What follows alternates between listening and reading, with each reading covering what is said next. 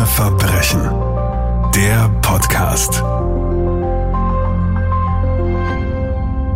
Herzlich willkommen zu einer neuen Ausgabe von Krone Verbrechen. Mir zur Seite wie immer Martina Prewein von der Kronenzeitung. Hallo Martina. Hallo. Wir sprechen auch heute über einen vermissten Fall. Äh, das letzte Magazin Krone Verbrechen aus dem Jahre 2020 handelt vor allem äh, von vermissten Menschen, vermissten Jugendlichen, die gefunden wurden oder auch nicht. Heute geht es um den Fall Jenny.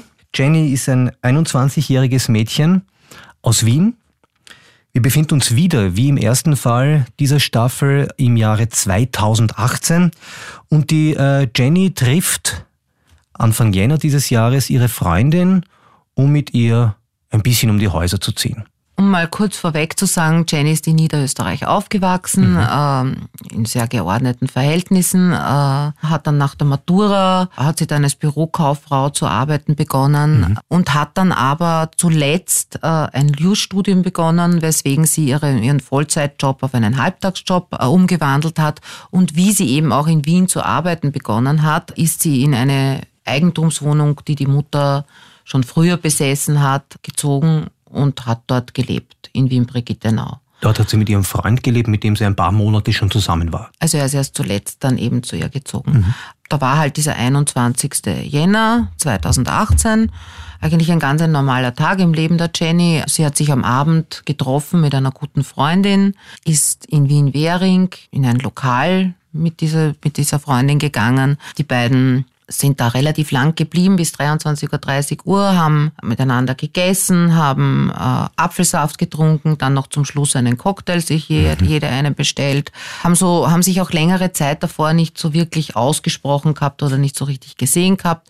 Ähm, das heißt, sie hatten sehr viel zu bereden und ähm, Jenny hat halt auch sehr viel äh, über ihre Beziehung zu ihrem Freund gesprochen und hat gesagt, dass das ganze, also die ganze Beziehung seit dem Zusammenleben jetzt nicht mehr so gut funktioniert wie davor. Ja. Also der Freund ist im November 2017 zu ihr gezogen äh, und seitdem äh, hätten sich halt die Streitigkeiten gehäuft. Sie ist immer mehr irgendwie zur Meinung gekommen, dass die beiden halt vielleicht doch nicht so gut zusammenpassen und sie hat schon überlegt, sich möglicherweise von diesem Freund zu trennen. Den Inhalt dieser Gespräche kennen wir natürlich deswegen, äh, weil die Polizei mit der Freundin ein Gespräch geführt hat.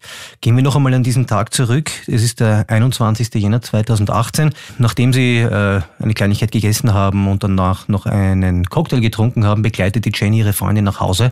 Wie geht's dann weiter, Martina? Also sie begleitet sie quasi mit der U-Bahn nach Hause. Ja.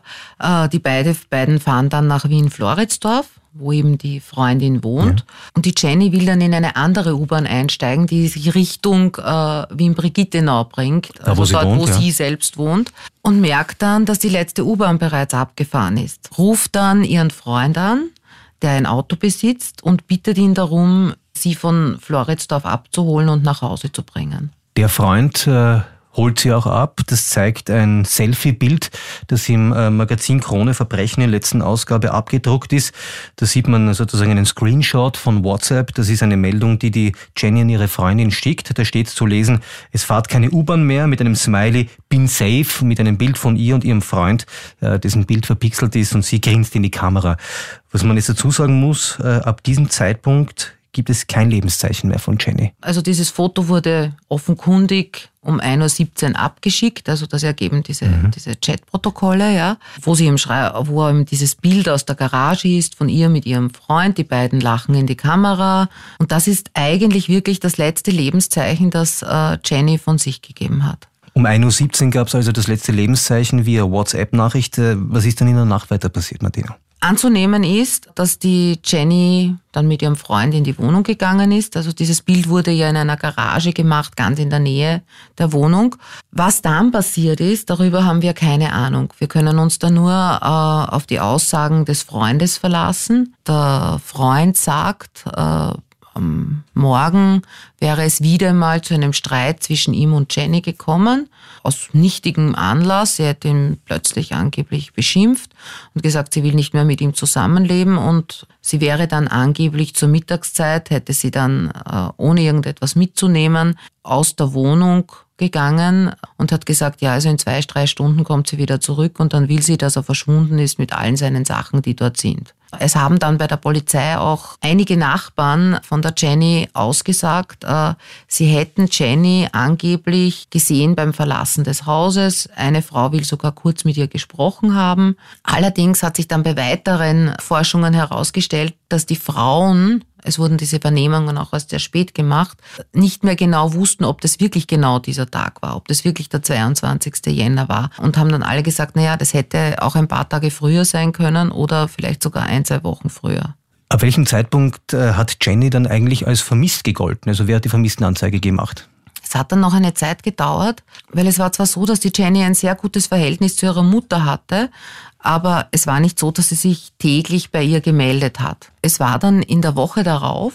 Jenny hatte auch zu diesem Zeitpunkt ein paar Tage frei und es hat sich dann äh, ihr Chef bei ihrer Mutter gemeldet und hat dann gefragt, ja, warum kommt, nachdem er die Jenny nicht erreicht hat, sagt, ja, also was ist mit der Tochter los, warum kommt die nicht zur Arbeit? Daraufhin ist die Mutter dann einmal in die Wohnung gefahren und hat dann halt keine Spur von dem Mädchen entdeckt und hat dann eine Vermisstenanzeige gemacht, hat dann natürlich zuvor auch dann Freundinnen von der Tochter gefragt und überhaupt im Umfeld gefragt, auch den Freund der Tochter gefragt, da hat sie dann auch diese Geschichte erfahren, wie die beiden sich zuletzt angeblich gesehen haben, also was da vorgefallen ist. Und der hat dann auch begründet, dass er deshalb jetzt überhaupt nichts weiß über sie, weil sie ja Schluss gemacht haben miteinander.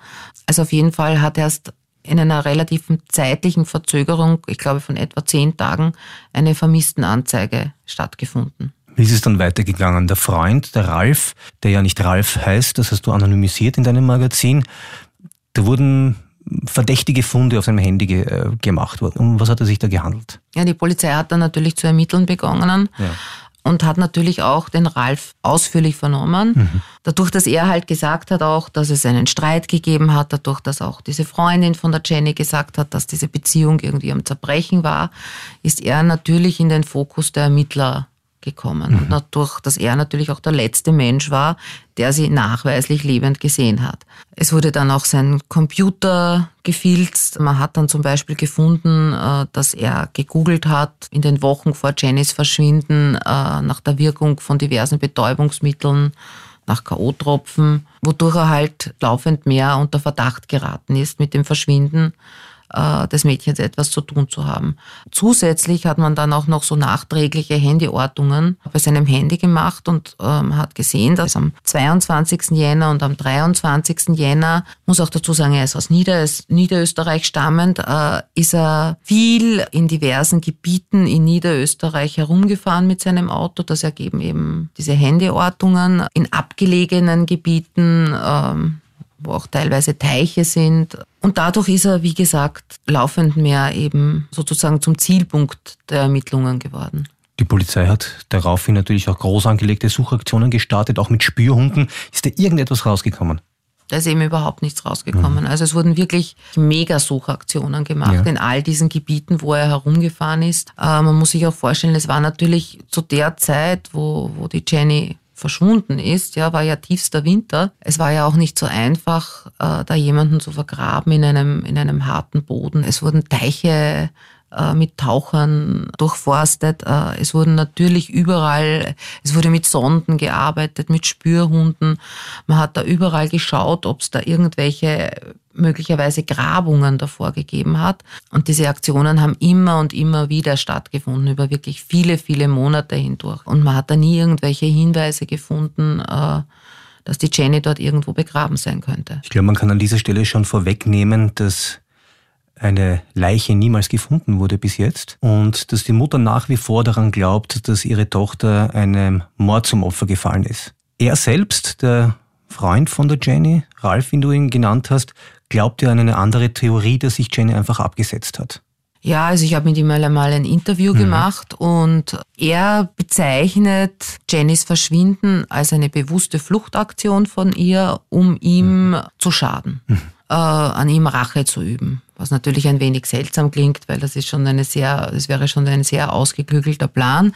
Ähm, er hat weiter dazu erzählt, äh, dass sie gemeinsam während der Zeit, in der sie zusammen waren, einmal in Istanbul auf Urlaub waren mhm. und äh, sie dort Türken kennengelernt hätten und Jenny eben sehr viel darüber gesprochen hätte, dass ihr das Leben in Österreich oder das Leben überhaupt, wie sie es führt, keinen wirklichen Spaß macht, sie eigentlich am liebsten aussteigen würde, irgendwo vollkommen neu beginnen würde. Und er hätte das damals schon sehr befremdlich gefunden. Er behauptet auch, dass sie äh, in der Wohnung, in der sie ja zuletzt zusammen gewohnt haben, eine Spardose hatte, in der mehrere tausend Euro waren und sie diese, dieses Geld auf die angebliche Flucht mitgenommen hat.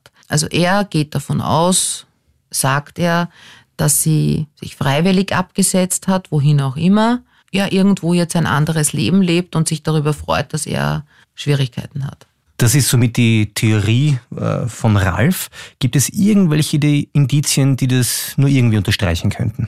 Es gibt ein einziges Indiz, aber das ist eher ein schwaches Indiz. Also Jenny dürfte auf diversen Foren, auch im Internet, äh, unterwegs gewesen sein, wo reiche Menschen, die irgendwo Ferienhäuser haben, Menschen suchen, die diese Ferienhäuser, die halt das ganze Jahr über in diesen Ferienhäusern wohnen, diese Ferienhäuser halt heizen und mhm. betreuen und dafür ein kleines Gehalt bekommen, aber dort halt sozusagen umsonst wohnen können. Es ist aber auch anzunehmen, dass sie das möglicherweise einfach so mal als Spaß gemacht hat, also dass sie da drinnen gesurft hat und, und sich das angeschaut hat in diesen Foren, weil sie sich vielleicht gedacht hat, ja, vielleicht verbringt sie mal drei Monate im Winter irgendwo anders.